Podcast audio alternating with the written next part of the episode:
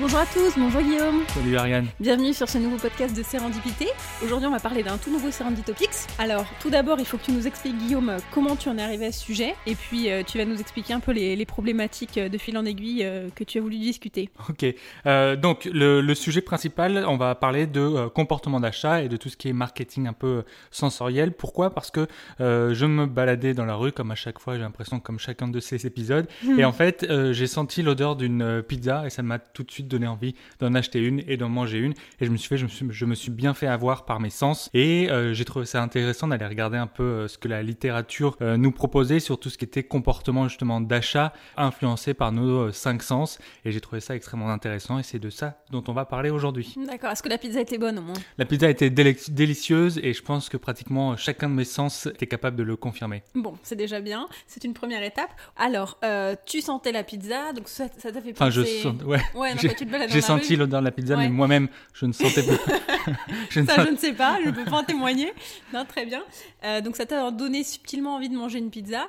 Et donc, tu te dis que potentiellement, euh, c'est l'odeur qui a déclenché cette envie, quoi. Ouais, potentiellement. Alors là, je pense que sur le coup, c'est même pas potentiellement, c'est même sûrement, mhm. parce que juste avant ça, j'avais pas du tout dans, dans l'idée de manger une pizza. Euh, alors après, ce qu'ils l'ont fait exprès, je ne sais pas. En tout cas, moi, ça m'a donné envie de la manger. On rappelle les cinq sens. Il y a tout ce qui est visuel, olfactif, tactile, gustatif et auditif. Et en fait, mhm. chacun de ces sens peut à un moment être stimulé pour nous faire acheter, ou en tout cas pour euh, nous conduire vers le produit, en tout cas nous rendre un peu plus intéressés par, euh, par le produit. Côté visuel, en fait, il y a des études qui se sont euh, penchées sur le, sur, le sujet. Rien que sur la vue, par exemple, certains magasins, en fait, ont fait des tests et il semble que les acheteurs soient plus attirés par les couleurs rouges que par les couleurs vertes ou bleues, et donc ont tendance à être plus proches des rayons qui ont cette, euh, cette couleur-là. J'avais lu quelque chose à ce sujet, mais c'était au niveau euh, de la couleur des aliments notamment les céréales. Euh, j'avais lu aussi l'information que des céréales de couleur plutôt orangée attiraient beaucoup plus l'œil du consommateur et donnaient beaucoup plus envie que d'autres couleurs. C'est assez, euh, assez, surprenant, mais... Bah, ça m'étonne pas du tout parce que, ouais, ça,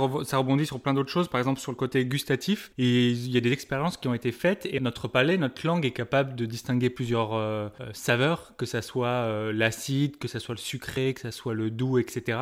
Et en fait, il semble que nous, êtres humains, en tout cas nous, personnes de cette société, rattachons ce sentiment, par exemple euh, l'acide, à une couleur. Mhm. Et en fait, chacune de ces sensations est rapportée à une, couleur. Et pourquoi c'est important? Parce que ça va ensuite jouer sur le packaging. Par exemple, si je te dis quelque chose qui pique, un piment, tu vas le mettre sur quelle couleur? Plutôt du vert. Et encore, qui pique, ça peut être rouge aussi. Ouais, je le mettrais plutôt sur rouge, le, pique. Non, ce serait acide vert et piquant rouge. Ça, c'est une importance particulière sur le packaging de ton produit. Si tu as quelque chose de très sucré ou de très doux, mais que tu le mets sur un packaging rouge très flashy, euh, bah peut-être qu'il va y avoir une sorte de euh, déconnexion. par rapport à ce que ça va te procurer. Et donc ça, les professionnels, les commerçants, les marqués euh, dans les départements marketing, ils y prêtent une, énorme importance. Et donc ça joue, ça peut justement déclencher un achat, en tout cas ça peut augmenter les chances de, de, te faire acheter. Ouais, c'est vrai, une petite parenthèse, mais par exemple les yaourts aux fruits, c'est vrai que les colorants jouent parce que même les tests à l'aveugle sur des saveurs par exemple exemple un yaourt à l'abricot, s'il a une couleur rose, on va tout de suite penser que c'est de la fraise, alors qu'en fait, pas du tout. C'est la vue influence énormément euh, la perception des goûts aussi. Exactement. Et puis comme euh, pareil, je sais pas peut-être pour sur les céréales ce que tu disais, euh, si tu cherches des céréales à la fraise, effectivement ta vue sera directement attirée par un, packaging rouge plutôt qu'un packaging comme tu disais orange où là tu diras c'est plus une saveur d'orange, etc. on a vu visuel, gustatif, mais il y a aussi l'auditif, mm-hmm. tout ce qui est donc fait appel à nos oreilles et l'auditif, c'est toutes ces choses. Même parfois on a l'impression que c'est normal, c'est comme ça que en fait ils l'ont pas fait exprès, mais tout est pensé. Euh, un exemple pour le côté auditif, par exemple, c'est Coca-Cola. Coca-Cola, quand tu ouvres une canette, ils ont travaillé ce bruit-là pour que ça te donne une impression de, euh, de rafraîchissement, de voilà, exactement. En tout cas, sur, euh, sur les canettes de Coca-Cola, c'est quelque chose qu'ils ont travaillé pour justement déclencher cette impression-là chez l'acheteur. Je sais que les, marques de voitures aussi, le claquement des portes quand elles s'ouvrent et qu'elles se referment, c'est quelque chose qui travaille. Tout à fait, ouais. Le euh, enfin, c'est quelque chose qu'ils font exactement. Et alors après, plus loin, mais là, j'ai vu plusieurs expériences où certains disaient oui, d'autres non, ou qui disaient qu'ils n'arrivaient pas forcément à le prouver sur les comportements d'achat. Il semble que euh, des musiques peuvent aussi influencer ton comportement quand la musique est forte, dans les restaurants, dans les bars, il semble, en tout cas plus dans les bars, qu'il y a davantage de consommation. Ah oui C'est pour ça peut-être que parfois on nous met Ouais, la musique à fond hein. Ouais, dans les bars, ouais. mais que ça, ça, ça stimule ta, ta consommation. Et quand le rythme de la musique est élevé, donc si c'est pas de la musique classique toute douce, mais c'est un peu plus euh, variété rock, etc., et ben euh, la vitesse de consommation est plus élevée.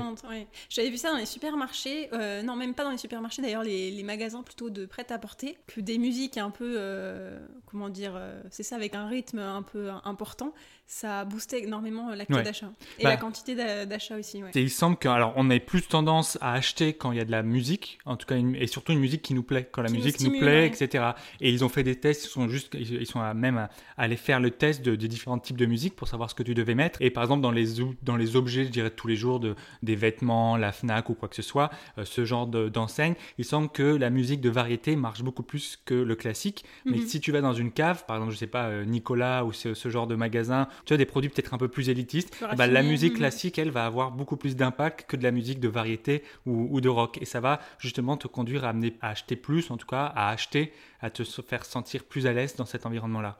Donc c'est c'est un point effectivement intéressant. Et l'autre exemple que j'ai que j'ai vu, c'est que les chaînes de restaurants Hippopotamus euh, ont tendance à euh, mettre une musique euh, plus forte le samedi soir et un peu plus rythmée pour que justement la consommation se fasse plus vite et qu'ils puissent générer ainsi Mhm. d'autant plus de chiffre d'affaires. Comme ça, les tables s'enchaînent et il y a plus de, plus de clients. Ouais, c'est intelligent, effectivement. C'est subtil. Et donc l'autre sens, c'est tout ce qui est olfactif, qui fait appel à notre nez. Et donc j'ai donné l'exemple de la pizza, qui Mhm. moi m'a conduit euh, à aller euh, manger et à acheter cette pizza. Après, on a tous, je pense, en tête l'odeur des boulangeries. Ouais, tu sais, quand tu passes devant, c'est- quand même ça donne, Ça, ça donne pas. euh, ouais. Mais voilà, tout- toutes ces odeurs-là sont travaillées. Alors après, il y en a, j'ai pu lire que l'enseigne Nature et Découverte était plutôt forte, en tout cas sur toutes ces odeurs-là Ouais. surtout cette, cette stimulation de, des d'essence et notamment olfactif. Par exemple, les, les notes de jasmin et de menthe ont des, effets, ont des effets plutôt de stimulation, en fait, stimulent quand les effets, les- la senteur de camomille et de lavande, de lavande pardon, a plus un effet euh, calmant. Ouais, ça Donc ça, ça- voilà, ça, joue, euh, Donc ça joue là-dessus. ouais, un institut de massage qui va plus Ouais. mixer, euh, enfin viser ces, ces odeurs-là. Tout à fait.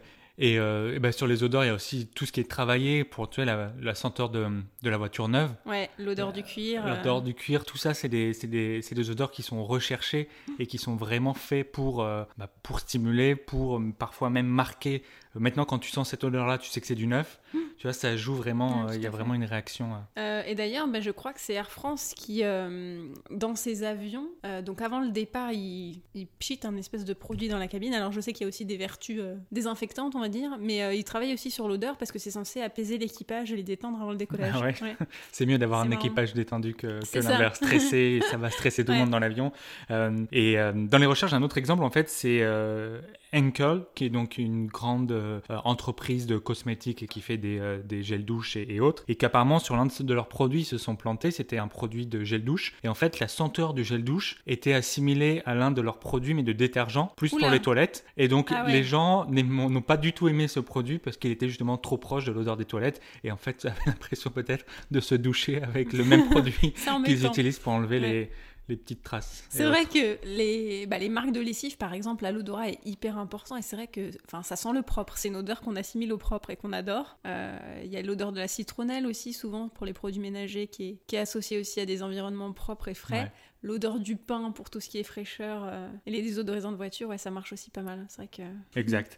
Un dernier, pour avancer un peu, donc le dernier sens, c'est tout ce qui est le toucher. Dès que tu es petit, en fait, tu as besoin de tout toucher, de mettre à la bouche, et aussi vraiment cette découverte de nos sens et de notre environnement à travers, à travers tout- toutes ces choses-là. Le toucher, il y a quelque chose de- de- d'assez marrant que j'avais lu il y a quelques années aussi, mais qui est euh, les magasins Apple, en fait, pour te euh, motiver, pour t'influencer un peu à aller toucher leurs produits, et notamment sur leurs ordinateurs. En fait, ils ont une sorte de logiciel, enfin pas de logiciel, de petit... Si je crois que c'était même un petit logiciel qu'ils avaient in- installé sur leurs ordinateurs de démonstration et autres, en fait, qui calcule l'inclinaison euh, de l'écran. Et en fait, il- les, les vendeurs étaient chargés d'incliner l'écran, donc plus, un peu plus vers le côté fermeture, pour que euh, le client soit contraint d'aller toucher l'ordinateur, repousser un peu, relever un peu l'écran pour pouvoir mieux voir euh, ce qui est affiché. Donc comme ça, ça te contraint à le pousser. Sinon, bah, c'est c'est un peu plus, c'est un peu gênant. Tu vois pas correctement. Il y a un petit reflet ou quoi que ce soit. Et ça, donc, ça va t'amener à toucher le produit parce que bah, certaines études ont montré effectivement quand tu arrives à, rentrer en contact avec le produit, et même certaines règles même de, de vente commerciale, un produit que, que tu touches, c'est presque déjà acheté, c'est la moitié acheté, etc. Parce que bah, ça te donne envie de, tu te projettes un peu plus mm. là-dessus. Et il y a même, il y a même des, des comportements presque euh, sociologique là-dessus, sur le fait de, bah, de devoir toucher un produit absolument avant de pouvoir l'acheter. Ça s'appelle, euh, euh, les Anglais lui donnent un nom, c'est Need for Touch, donc le besoin de toucher un produit absolument avant de, de, pouvoir l'acheter. Alors ouais, j'imagine il y a des produits qui sont plus ou moins faciles à toucher. Bon, tout ce qui est vêtements, etc., c'est vrai que souvent on essaye avant d'acheter. Après, c'est vrai qu'il y a aussi beaucoup de produits qui sont emballés. Il n'y a pas toujours de démonstration dans les magasins, et là c'est un peu plus frustrant quand même. Du coup, ils se privent de cette opportunité. Voilà, bah, alors de plus en plus, effectivement, quand tu arrives bah, déjà dans l'enjeu des magasins, c'est d'essayer de convertir et en tout cas ces produits-là qui sont mis à la disposition du public. Mais au-delà de ce côté d'essayer quelque chose, il y a vraiment ce toucher. Une autre étude a montré que par exemple, ils avaient donné à deux groupes de personnes des objets quasiment les mêmes. Donc tu vois par exemple, j'en sais rien, une, enfin une boîte euh, de, la même, la même taille. Une était plus lourde que l'autre. Et en fait, ils ont demandé à ces personnes-là de, euh, s'ils devaient donner un prix à ce produit, à cet objet, combien est-ce qu'ils lui donneraient. Et en fait, le groupe qui avait le produit pesant le plus mhm. euh, a donné une valeur moyenne plus élevée que le groupe qui avait le produit euh, un peu plus léger. et donc le fait d'avoir un produit plus lourd, tu l'assimiles à quelque chose de plus cher. Et donc euh, ça aussi, les, bah, les, les, équipes marketing, les marques voilà, le, prennent en compte en disant bah, c'est le poids de la chose va te t'influencer sur son prix. En toi, tu vas te convaincre que le prix est le bon puisque ça pèse lourd. Et même sur le côté touché, ce qui est marrant, c'est que euh, j'ai lu quelque chose qui disait que même quand ton packaging est raté, euh, bah, le fait de le toucher peut influencer ou donner une meilleure vision, une meilleure image de ton produit. Alors je m'explique, euh, ça a été fait sur des paquets de chips et en fait ils se sont rendus compte que quand le consommateur avait du mal à ouvrir le paquet de chips parce que peut-être trop bien fermé ou quoi que ce soit, eh bien ces mêmes consommateurs là euh, avait l'impression que le produit était de bonne qualité, que les chips étaient meilleurs parce que certainement mieux conservés, parce que euh, le packaging, s'il était très bien fermé, bah, c'est peut-être qu'il y avait plus de moyens qui étaient donnés euh, à, la, confection de ce packaging, etc. Alors que on a tendance à se dire le, meilleur, la meilleure chose, c'est de rendre justement la vie plus simple aux consommateurs. Mais là, dans ce cas-là, c'était un, effet inverse qui fait que voilà, rien que le fait d'avoir du mal à ouvrir ce packaging se traduisait dans la tête des gens comme quelque chose de bénéfique et le produit était de meilleure qualité qu'un produit qui, qui s'ouvrait très facilement. Ouais, ouais. C'est vrai que dans le cadre des chips, ça doit être assez délicat justement à ce niveau-là, parce que si tu tires trop que tu as tous les chips qui, qui partent en vrille, c'est pas mieux non plus. C'est un bon compromis, ouais. Mais c'est vrai que c'est ouais, des problèmes qu'on a régulièrement. Par exemple, tu veux ouvrir un yaourt et hmm. puis euh, bah, ça se passe pas comme prévu, ça en met partout. La bouteille de lait, c'est pareil. C'est des vrais enjeux. Et puis même, euh, c'est même un aspect marketing de dire ouverture, ouverture facile. tu vois, donc c'est ça, ça, prouve que ça joue aussi dans, hmm. les, dans les mentalités. Et, et le fait d'avoir un produit qui s'ouvre plus facilement qu'un autre va peut-être aussi t'orienter davantage vers ce produit. Tu te dis, attends, j'en ai marre de galérer à l'ouvrir ou même fermeture facile, etc. Et ça te, ça te pousse à, acheter ces produits. C'est plutôt, euh, plutôt Surtout, intéressant. les confitures, les pots de cornichons, euh, c'est des produits, euh, je pense que tout le monde a eu son expérience, à essayer de l'ouvrir quatre fois et puis à laisser tomber. Exactement. pour le coup, ça pèse lourd, donc ils ont moins un bon point là-dessus. Ok, donc là, on a balayé les cinq sens. Ça implique quand même que les gens soient présents physiquement dans le point de vente. Aujourd'hui, on sait qu'il y a beaucoup, beaucoup d'activités aussi en ligne. Les achats en ligne, c'est quelque chose qui se développe énormément. De comment les marques peuvent faire pour toujours attirer le consommateur et jouer sur ses cinq sens malgré le fait qu'elles soient plus présentes physiquement en boutique Alors, comment elles font, c'est une autre question. Je pense qu'aujourd'hui, en tout cas, il y a des études ou des sondages qui montraient que les magasins physiques, en fait, sont, même si on croit qu'ils sont de plus en plus euh, évités, en tout cas, les gens font de plus en plus d'achats en ligne, ça reste quand même dans des comportements, et notamment, alors là, c'était plutôt sur la population euh, américaine, donc des États-Unis, qui montraient que bah, il y avait encore une vie au niveau des, euh, des magasins physiques. Euh, et qui mettait par exemple que euh, les plus de 65 ans, en fait, pour 70% d'entre eux, se rendent d'abord en magasin pour ensuite acheter en ligne. Ah, ça me surprend pas pour des plus de 65 ans. Mais alors, pour les 18-25 ans, c'est 44% qui vont d'abord en magasin pour ensuite acheter en ligne. Alors, dans ces 40, 44%, il faut voir que ça prend en compte ceux qui disent qu'ils y vont toujours, ceux qui disent qu'ils y vont euh, fréquemment et ceux qui disent qu'ils vont de manière occasionnelle. Donc en fait, il y a une, la, fréquence est, différente dans ces 44%, mais au moins dans, ces, dans, dans ce groupe-là, il y en a quand même 44% qui disent avant d'aller acheter un produit, eh bien je vais, euh, je vais, je vais dans le magasin. ouais. ouais. ça me surprend pas. C'est vrai que souvent, euh, enfin moi personnellement aussi, je fais pas mal de repérage en amont parce que c'est jamais pareil sur le site internet. C'est vrai que c'est une image, mais on a du mal à se rendre compte de tous les détails. Le fait d'aller repérer en magasin, ça permet de valider quand même l'achat avant de passer à l'acte, quoi. Ouais. De bien vérifier tous les détails, euh, l'ergonomie, euh, la couleur. euh. C'est vrai, non, donc il y a toujours effectivement ce rapport et c'est là qui est, important, c'est que tant qu'on n'aura pas de, je pense, de technologie crédible en termes même de, tu vois, de réalité augmentée, Mhm. virtuelle, etc., pour pouvoir aller stimuler les cinq sens dont on a parlé, il y aura toujours ce besoin d'aller voir le produit euh, en magasin et de toute façon, en plus, ça change parce que dans les, 18 je disais, les 18-25 ans à 44% se disent, disent qu'ils vont en magasin avant d'acheter le produit. Euh, après, c'est 53% pour les 25-34 ans et 57% pour les 35-44 ans. Donc, évidemment, plus euh, ce qu'on voit, c'est plus tu es âgé, plus tu as tendance à aller au magasin. Ouais. Plus- Certainement, dans les années à venir, ça va changer, mais je pense qu'aujourd'hui, c'est plutôt euh, une, euh, une image de la société actuelle avec euh, bah, les plus vieux qui ont moins, qui ont moins d'usage, ou en tout cas utilisent moins tout ce qui est outils digitaux, Internet, etc. pour acheter. Et dans ces euh, 18-25 ans, en fait, les, ce qu'on appelle donc les millennials, euh, ceux qui disent qu'ils vont toujours en magasin avant d'acheter sont 10%. C'est très peu. Fréquemment, c'est 21% et occasionnellement, c'est 25%. Donc, on a D'accord. quand même un quart qui disent, euh, bah, occasionnellement, ils vont dans un, dans un magasin avant, avant d'acheter. Et ça, c'est pour tout type de produit. Ouais, c'est pour euh, tout type de produit. En tout cas, l'étude que j'ai lue n'allait pas plus dans le détail. D'accord. J'imagine que tout ce qui est quand même agroalimentaire, enfin les courses de manière générale en grande surface, c'est peut-être un peu plus limité. Je sais Euh, pas. Après, tu vois, j'ai l'impression quand même quand tu fais les courses d'aliments, tu achètes souvent un peu les mêmes choses et presque tu même pas besoin d'essayer. J'ai plus le sentiment et même dans mes lectures que c'était plus pour des produits parfois qui étaient engageants, que ça soit, euh, bah, comme tu disais, Euh, ouais, euh, ordinateur, que ce soit même vêtements, que tu as envie d'essayer, de voir la couleur pour voir comment ça, ça rend. Et, euh, et même ordinateur, ok, comment, co- à quoi il ressemble en vrai avant que je puisse l'acheter sur Internet. Je pense que c'est plus sur ces, sur ces objets-là.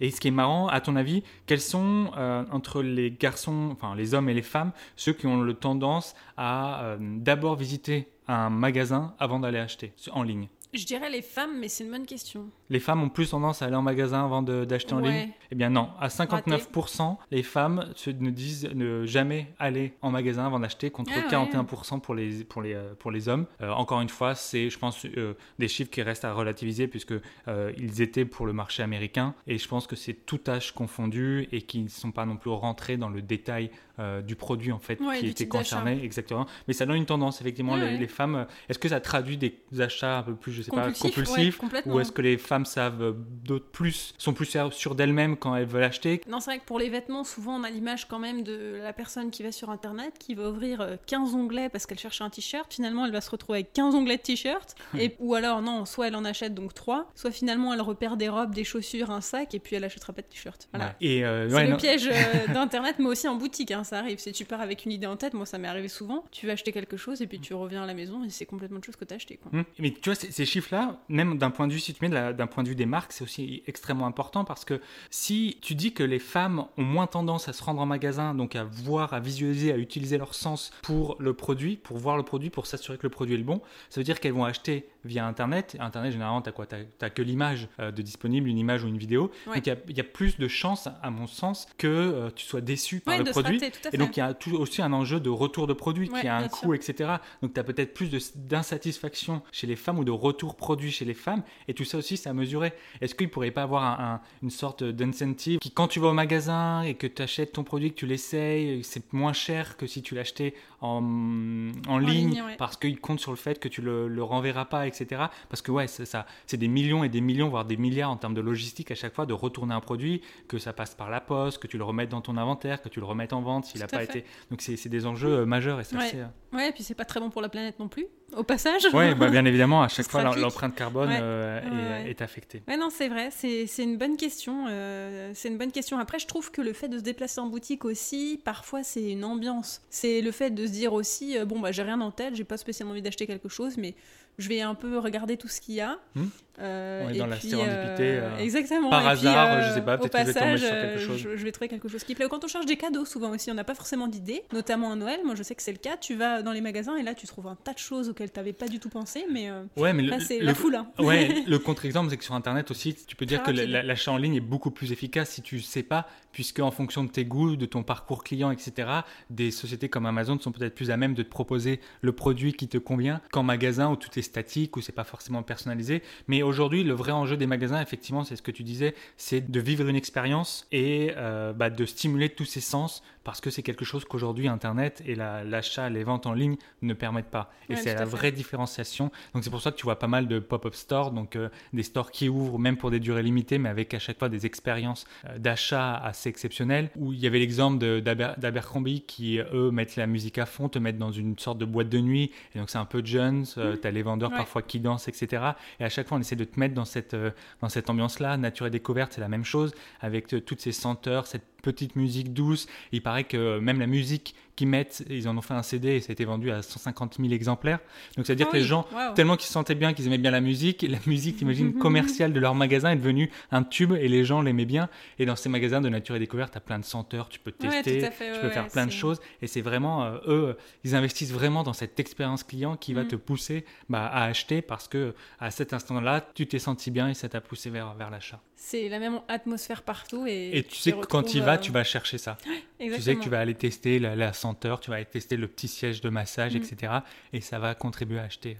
Après, la différence aussi, je dirais, c'est tout ce qui est force de vente et conseil client. C'est peut-être. Enfin, je sais pas si c'est davantage personnalisé, mais disons qu'en boutique, euh, les gens peuvent t'accompagner tout au long de ton processus d'achat. Bon, parfois, c'est pénible aussi parce qu'ils veulent absolument te donner la petite écharpe qui va aller mm. avec le t-shirt ou les petites chaussures qui vont aller avec le sac. Mais euh, sur Internet, euh, même si tu as des recommandations par rapport à ton profil de consommateur, c'est vrai que parfois, on va te faire des recommandations qui sont complètement hors sujet.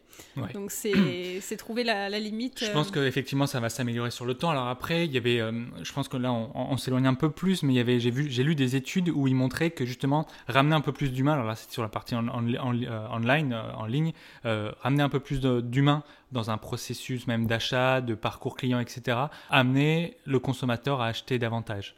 Que quand tu es face à un robot, quand tu es face, quand tu toi-même, tu es, tout seul pour prendre la décision, notamment pour des choses un peu plus complexes. Mais ils ont montré qu'à un moment donné, si tu offres la possibilité de parler avec un expert, de parler avec un, un, vendeur, etc., et eh ben, tu vas te sentir plus à l'aise et tu vas être euh, rassuré. dans ta décision d'achat que quand tu es livré à toi-même. Et donc, toutes ces choses-là dont on parle depuis tout à l'heure, c'est finalement des choses qui sont intégrées par les marques et qui, eux, leur but, c'est évident, c'est de vendre le plus possible. Et à chaque fois qu'il y a un frein, à chaque fois qu'il y a une barrière, à chaque fois qu'il y a quelque chose de négatif, leur but, c'est de le, surmonter et de faire en fait que ce euh, parcours client, ce processus d'achat soit le plus euh, indolore possible pour le client. L'une des, choses les plus difficiles pour le client, bah, c'est de sortir la carte bleue et de payer. Et donc, même cet enjeu-là d'achat est rendu beaucoup plus facile. Euh, ah, sur Internet. Bah, surtout sur Internet. où tu as hein. Amazon qui te met l'achat en un clic. C'est ça. Où euh, justement, t'embêtes plus à mettre ton nom, etc. on, rend la chose la plus simple possible. Et ouais, donc c'est quelque chose de, vraiment, de vraiment important. Les coordonnées pour enregistrer, tu as juste à cliquer OK et hop. Ouais. 300 euros de partie. Ouais.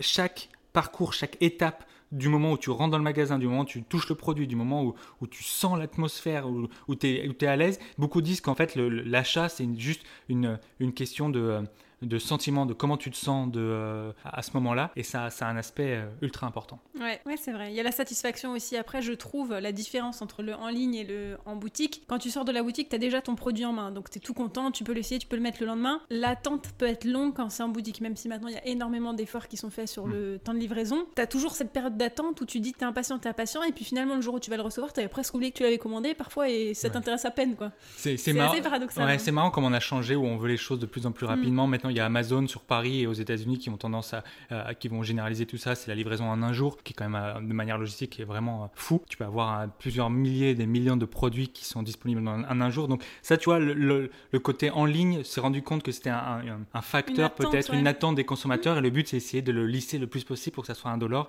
Et donc ça joue là-dessus. Donc effectivement, en ligne et magasin physique, je pense qu'il y a une confrontation et il y a de la concurrence entre, entre les deux, mais qui, qui a tendance peut-être à, à, se. Euh, ça se complète, hein, Ouais, ça se complète. Et tu vois, quand tu vois les études, quand tu vois que ce marketing d'essence est quand même pas mal important, euh, ça restera quand même, je pense, dans les, dans les mentalités et qu'il y a quelque chose. On verra, on n'est pas des experts sur le sujet, mais dans des études que j'ai pu, voilà, dont on a pu parler euh, là, c'est plutôt intéressant. Après, je pense que la dernière chose aussi, c'est le côté un peu social, c'est quand tu vas en boutique, c'est aussi l'occasion de sortir, tu vois des gens, tu prends l'air. Mmh. Tout ce qui se fait par Internet, bon, finalement, tu restes chez toi, enfermé, peut-être que parfois fois, t'aimes bien flâner, voir autre chose, quoi. C'est plus, simple sur Internet, accès à plus de mm. choses, à plus d'avis, d'avis critiques, etc. Et donc, et donc ça joue, ça peut, ça peut aider. Oui, donc en fait, bon, là, on a vu que de manière globale, les achats en ligne sont quand même de plus en plus nombreux, notamment pour les jeunes générations, donc les millennials, même si tout le monde euh, joue un peu le jeu.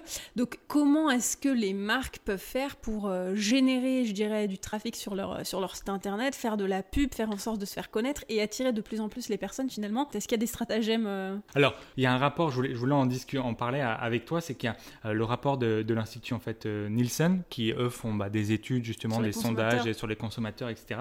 Donc j'ai pris ça et en fait se sont intéressés sur l'impact de la communication euh, des, euh, des, publicités sur le, sur le comportement d'achat. D'accord. Et donc c'est ultra intéressant parce que euh, déjà ils font une distinction en fonction des différentes cultures, des différents continents. Donc tu as Asie, Pacifique avec l'Amérique latine versus l'Europe, etc.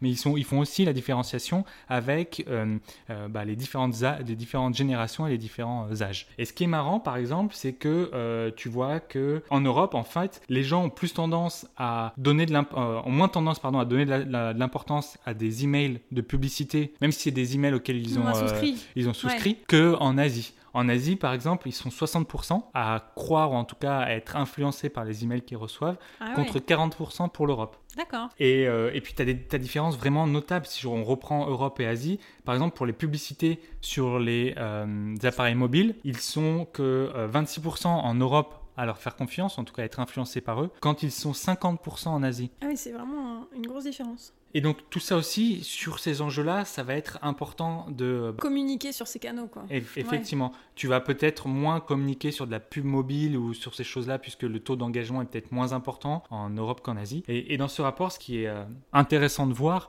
c'est que ce qui va te pousser à aller acheter un produit, le premier, la chose la plus forte, la plus importante, c'est la recommandation d'une people, d'une personne que tu connais. Ah d'accord, moi j'aurais pensé la réduction sur un produit, une promotion, mais c'est d'abord une recommandation. Bah, en tout cas, euh, ouais, ça c'est plus dans la publicité, etc. Voilà, c'est la, la, recommandation. et, ça, on le voit que tu pour toutes les catégories de personnes, donc pour tous les, les âges, et surtout pour tous les continents.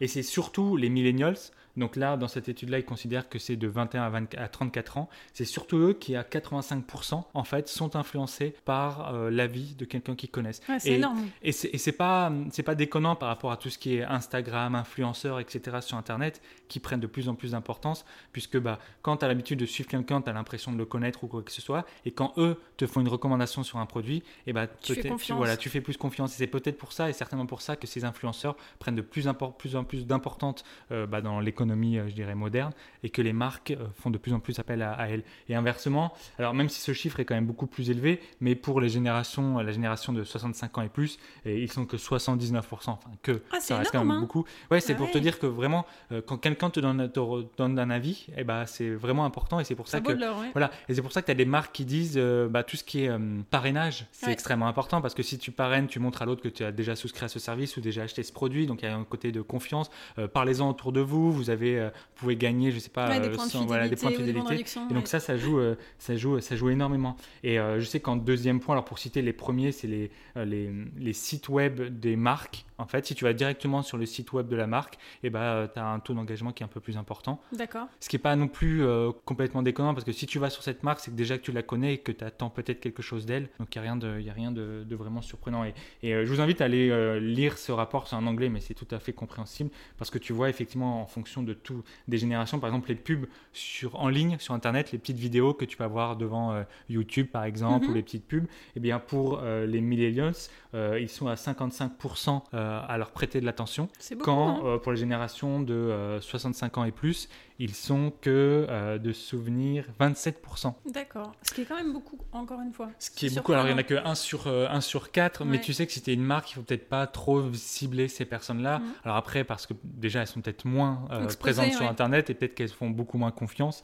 Mais ouais, ça, ça joue, ça joue là-dessus. Après, il y a même sur la manière dont tu vas, avec laquelle tu vas communiquer en termes de, en termes d'humour, en termes de, même d'autres facteurs. Par exemple, l'humour, c'est beaucoup plus important pour l'Europe. À 51, 51%, les gens disent qu'ils répondent davantage à des publicités ou des communications qui font appel à l'humour, contrairement euh, aux euh, personnes qui sont en Asie où ils ne sont que 32% à vraiment se sentir euh, Ah, une impactés par une différence. publicité, une communication qui prend en compte l'humour. Pourtant, ouais, j'ai souvenir, il me semble que c'est les pubs japonaises qui sont parfois complètement déjantées, mais c'est n'importe quoi. Enfin, c'est très drôle, hein. Mais euh, ils partent complètement dans des délires euh, assez hallucinants. tout ça, tous les, les publicités et tous les, les départements marketing prennent en compte euh, quand c'est des, par exemple, des publicités, des communications qui font, qui mettent en, scè- en scène des, des animaux Oui. de compagnie Ça, ou même des animaux. marche très bien. Et bien, ça, pour que pour seulement 10% des personnes en Asie, ça a un réel impact, Ah ouais. contre euh, bah, 27% pour euh, des personnes de- de- d'Amérique du Nord. D'accord. Ce qui est pas énormissime non plus, mais Non, ça alors reste après, raisonnable. Ouais, après quand Tout tu le monde mets- se reconnaît pas. euh. Ouais, voilà, exactement, ça, ça joue, euh, ça joue là-dessus. Mais voilà, t'as pas mal de, euh, t'as pas mal de différences en fonction des, euh, euh, des catégories et c'est plutôt, euh, c'est vraiment intéressant. Et tu vois que l'humour aussi en fonction des, euh, euh, des, euh, des âges, c'est vraiment différent et c'est c'est quoi. Après, j'imagine que ça dépend peut-être aussi des secteurs. Par exemple, tout ce qui est assurance, ils vont peut-être plus jouer sur le drame que sur l'humour. Après, ça dépend, hein, c'est des parties à prendre, mais Ouais, euh, selon les produits présentés. euh, C'est ça. Et euh, après, après, après, c'est des tests. Quand ils font des pubs, normalement, ils font, tu vois, des tests Ouais, avant pour savoir comment les gens réagissent, etc. Mais c'est vrai que nous, pour société, je pense en Europe, quand tu as du, des publicités avec de l'humour, mais que vraiment, après l'humour, c'est toujours compliqué. Tu vois, ça fait pas forcément rire tout le monde, mais quand c'est bien fait, Ouais, tu fait. tu le retiens ou tu peux aussi faire des messages complètement. J'avais souvenir, j'ai vu sur internet de euh, des images de publicité. Euh, C'était une pancarte, tu vois, tu as un rail de métro, euh, donc tu as le quai, le rail du RER ou du métro, et en face tu as le mur avec une grande affiche. Ouais. Et je sais plus trop ce que disait cette affiche, mais elle disait rapprochez-vous plus près pour voir ce message. et c'était une pub pour des pompes funèbres ou quoi que ce soit. D'accord, ah oui, c'est pas mal. Donc ça, ça, le prenait, en fait, c'est un peu du sarcasme, enfin, c'est un peu humour noir ou quoi que ce soit, mais tu vois, c'est c'est plutôt marrant, pensé, ouais, c'est bien pensé. Il y a toutes ces pubs-là qui, euh, qui généralement, et puis tu as, des sites comme euh, Créapils. Créapils, ouais, qui sont euh, spécialisés sur Ouais. les, les bonnes idées et autres qui font appel, à- qui font appel à ça. Mais ouais, c'est c'est vraiment marrant. Et il y a un point aussi important que je voulais, je voulais dire, donc sur ce fait de recommandation par un ami, quelqu'un qu'on connaît, c'est aussi de là, même si on les connaît pas forcément, mais tous les commentaires. Euh, tu sais, les reviews Oui. sur Internet sur un produit, etc., prennent de plus en plus d'importance parce que tu vas essayer de savoir ce qu'en ont pensé des gens qui ont acheté ou qui, Ouais, ont, euh, qui ont déjà utilisé ce service. Et donc c'est pour ça que ça devient aussi des enjeux extrêmement importants, puisqu'on sait que des avis négatifs peuvent carrément aussi ruiner ton produit, parce que les gens vont lui prêter attention, et à l'inverse, des avis ultra positifs vont, toi, te conforter dans ton idée d'achat. Après, comme toujours, il y a des dérives là-dessus, donc des faux commentaires, des gens qui achètent des faux commentaires, etc.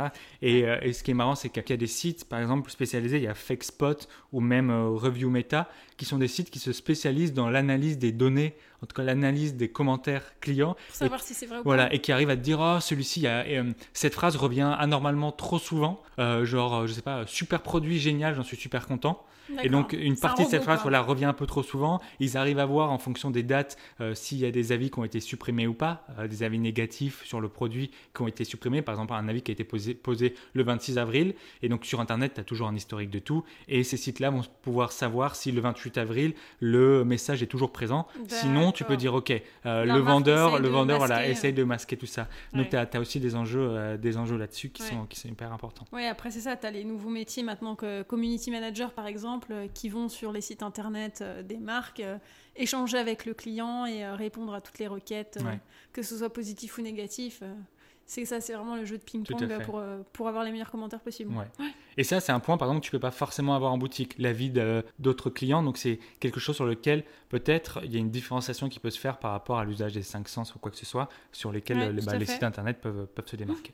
Voilà, on a fait un peu le tour, en tout cas, une discussion. Alors là, c'était un peu étude, euh, étude comportementale et un peu domaine marketing, commercial et autres, mais euh, c'était marrant de, de se rendre compte que rien n'est fait au hasard et que ça, quand vous allez quelque fois, part, voilà, euh, la moindre publicité, le moindre produit, etc., c'est généralement des, euh, des milliers, des millions, des milliards d'enjeux de- d'investissement, de vente. Donc les marques ne laissent rien, rien au hasard. Ouais, c'est ça. Donc la prochaine fois qu'on aura envie d'une pizza ou qu'on passera devant une boulangerie, euh, on saura qu'on a été un peu manipulé, mais bon, on s'aidera quand même. Ouais, faut pas, faut pas céder à la panique en disant mince, j'ai été influencé, il faut que j'arrête d'acheter quoi que ce soit. Non, non, ça fait partie du jeu, euh, c'est sûr.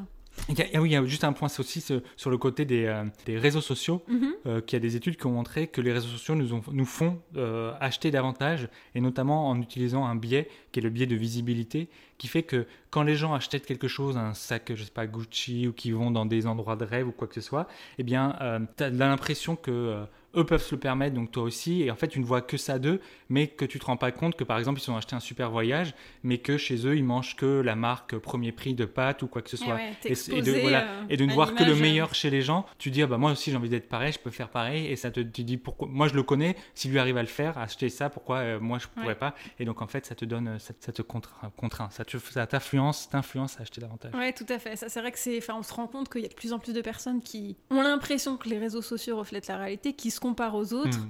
qui se disent oh mais en fait ma vie est nulle, euh, un tel est toujours en vacances, euh, un tel arrive à se payer ci ou ça, alors qu'en fait oui c'est une facette, la photo à un moment T de leur vie. Tu mets le, que le meilleur de toi-même, effectivement. ouais. Il n'y a jamais ça personne qui, euh, qui met que se son, voilà, toute sa Exactement. détresse, sa déprime et tout. Tu montres généralement le, le meilleur de toi-même. C'est ça, Voilà. c'est intéressant, effectivement.